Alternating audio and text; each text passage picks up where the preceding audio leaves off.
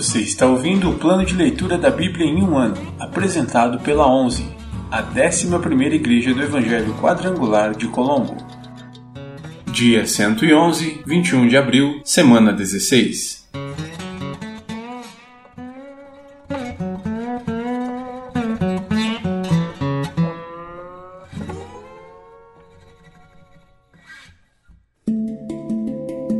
Novo Testamento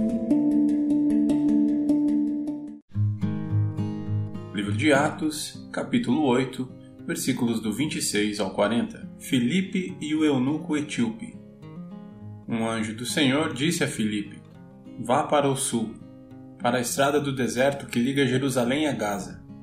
Filipe partiu e encontrou no caminho um alto oficial etíope, o eunuco responsável pelos tesouros de Candace, rainha da Etiópia. Ele tinha ido a Jerusalém para participar da adoração e estava no caminho de volta.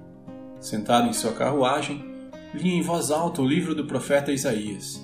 Lia em voz alta o livro do profeta Isaías.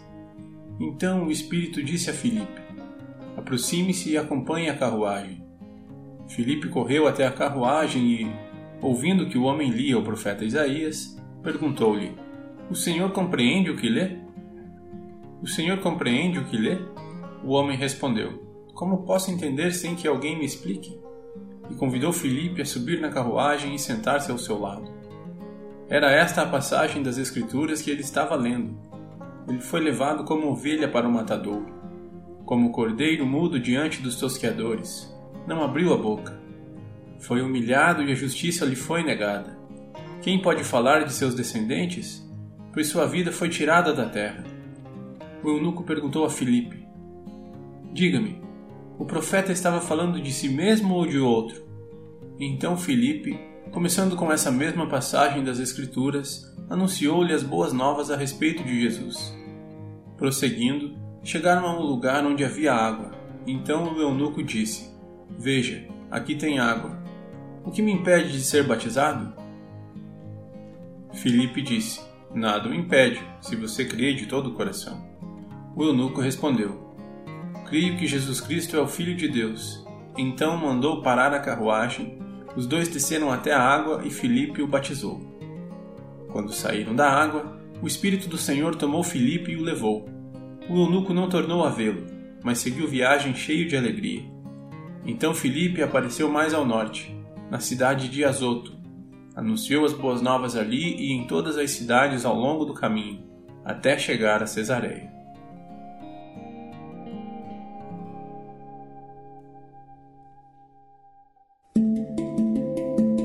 Antigo Testamento. Pentateuco ou Torá?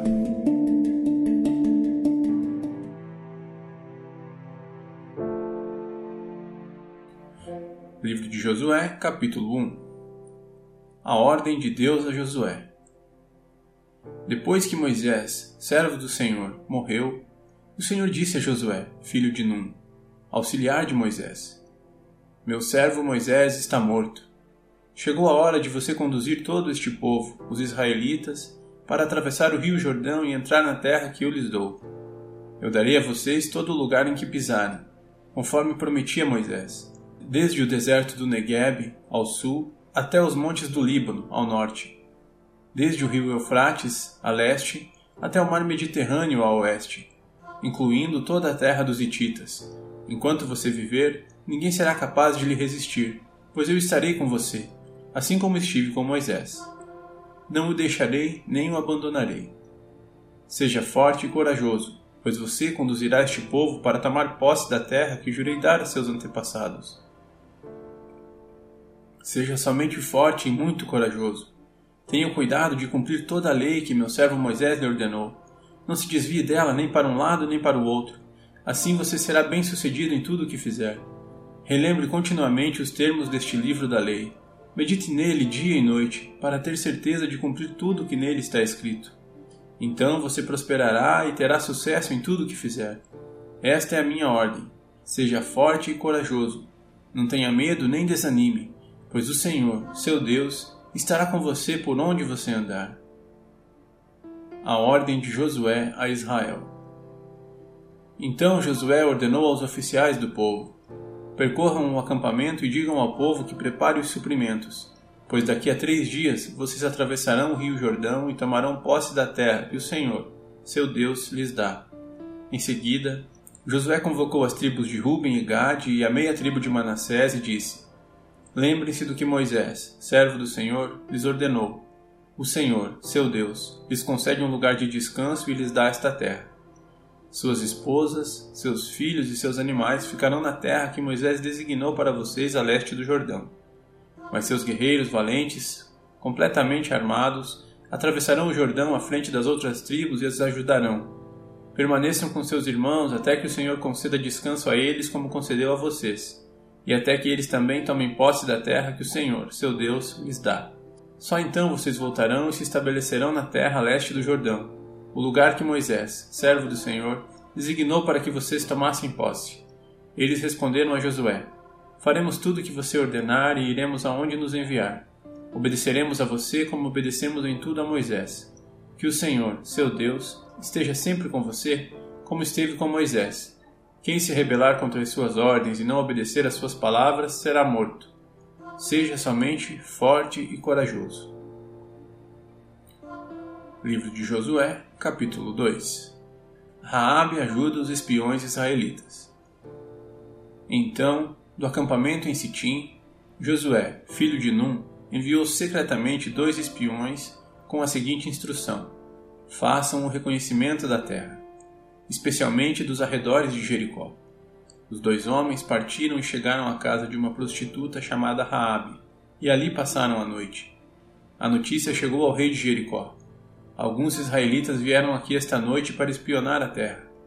Então o rei de Jericó enviou a seguinte ordem a Raabe: Traga para fora os homens que entraram em sua casa, pois vieram espionar toda a terra. Raabe havia escondido os dois homens, mas respondeu: Sim, os homens estiveram aqui, mas eu não sabia de onde eram. Foram embora da cidade ao anoitecer, quase na hora de fechar os portões. Não sei para onde foram. Se vocês os perseguirem, é provável que os alcancem. Na verdade, ela havia levado os homens para o terraço e os escondido debaixo dos feixes de linho que ela tinha posto ali. Os homens do rei procuraram os espiões pelo caminho que ia até a parte rasa do Jordão, onde se podia atravessar. Assim que eles saíram, os portões de Jericó foram fechados. Antes que os espiões fossem dormir, Raabe foi ao terraço falar com eles. Sei que o Senhor lhes deu esta terra, disse ela. Estamos todos apavorados por sua causa. Todos os habitantes desta terra estão desesperados pois ouvimos que o Senhor secou as águas do Mar Vermelho para que vocês passassem quando saíram do Egito. E sabemos o que fizeram a leste do Jordão aos dois reis amorreus Og e Seom, cujos povos vocês destruíram completamente.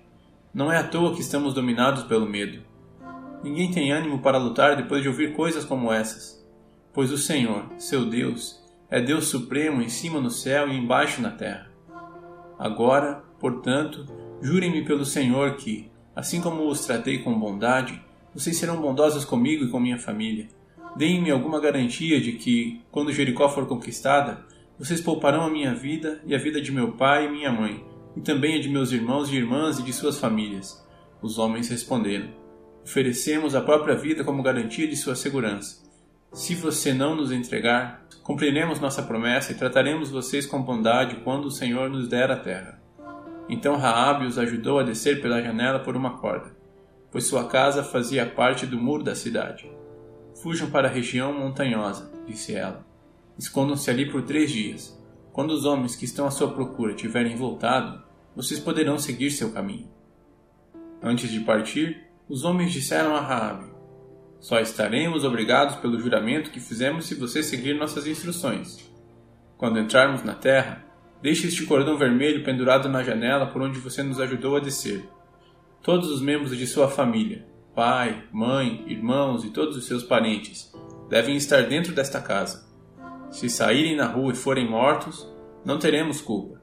Mas, se alguém fizer mal aos que estiverem dentro desta casa, assumiremos a responsabilidade por sua morte. E, se você falar a outros sobre nossa missão, estaremos livres do juramento que fizemos.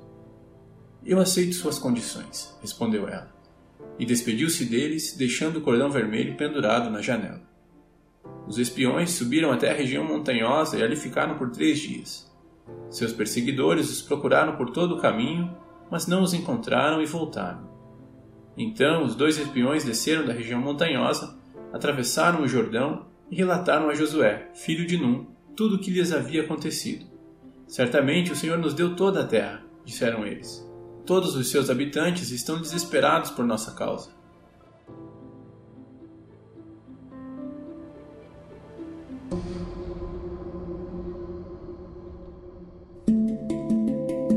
Livros poéticos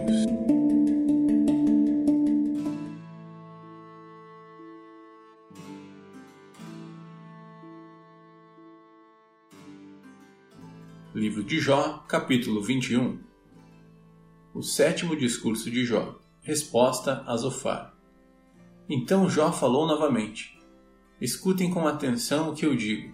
Essa é a consolação que podem me dar. Enquanto eu estiver falando, tenham paciência. Depois que tiver falado, podem continuar a zombar de mim. Minha queixa não é contra seres humanos. Tenho bons motivos para estar impaciente. Olhem para mim e ficarão pasmos. Assustados, colocarão a mão sobre a boca. Quando penso no que estou dizendo, fico arrepiado. Todo meu corpo estremece. Por que os perversos continuam com vida, chegam à velhice e se tornam poderosos? Vêem seus filhos crescer e se estabelecer. Vêem seus filhos crescer e se estabelecer e desfrutam a companhia de seus netos. Seus lares são seguros e livres de todo medo, e Deus não os castiga. Seus touros nunca deixam de procriar. Suas vacas dão crias e não abortam. Deixam seus filhos brincar como cordeiros. Seus pequeninos saltam e dançam. Cantam com tamborins e harpas e celebram ao som da flauta. Passam os dias em prosperidade e descem à sepultura em paz. E, no entanto, dizem a Deus: Deixa-nos em paz. Não queremos saber de ti nem de teus caminhos. Quem é o Todo-Poderoso e por que deveríamos lhe obedecer? De que nos adiantará orar? Acreditam que a prosperidade depende de si mesmos, mas eu quero distância desse modo de pensar. Quantas vezes a luz dos perversos se apaga? Quantas vezes sofrem desgraças? Acaso Deus, em sua ira, lhes reparte tristezas? Quantas vezes são carregados pelo vento como palha ou levados embora pela tempestade como ciscos?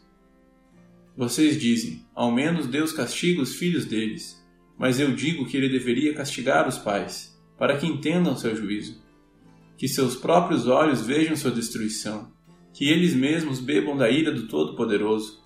Afinal, depois de mortos, não se importarão com o que acontece à sua família. Mas quem pode dar lições a Deus, uma vez que ele julga até os mais poderosos? Um morre em prosperidade, confortável e seguro, um retrato perfeito de boa saúde, em excelente forma e cheio de vigor Outro morre em amarga pobreza, sem nunca ter experimentado as coisas boas da vida. Ambos, porém, são enterrados no mesmo pó. Ambos são comidos pelos mesmos vermes. Sei o que estão pensando. Sei dos planos que tramam contra mim. Onde está a casa dos ricos? Vocês me dirão. Onde está a casa dos perversos? Perguntem, porém, àqueles que viajam, e eles lhes dirão a verdade. Os perversos são poupados no dia da calamidade e socorridos no dia da fúria. Ninguém os critica abertamente, nem lhes dá o que merecem por seus atos. Quando são levados à sepultura, uma guarda de honra vigia seu túmulo. A terra lhes dá doce repouso, e uma grande multidão acompanha o funeral e presta homenagens enquanto o corpo é sepultado. Como podem suas palavras vazias me consolar? Suas explicações não passam de mentiras.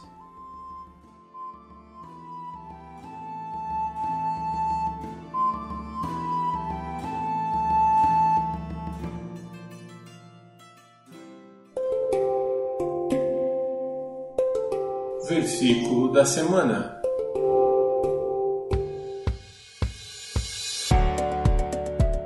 Porque eu sei que o meu redentor vive e que por fim se levantará sobre a terra.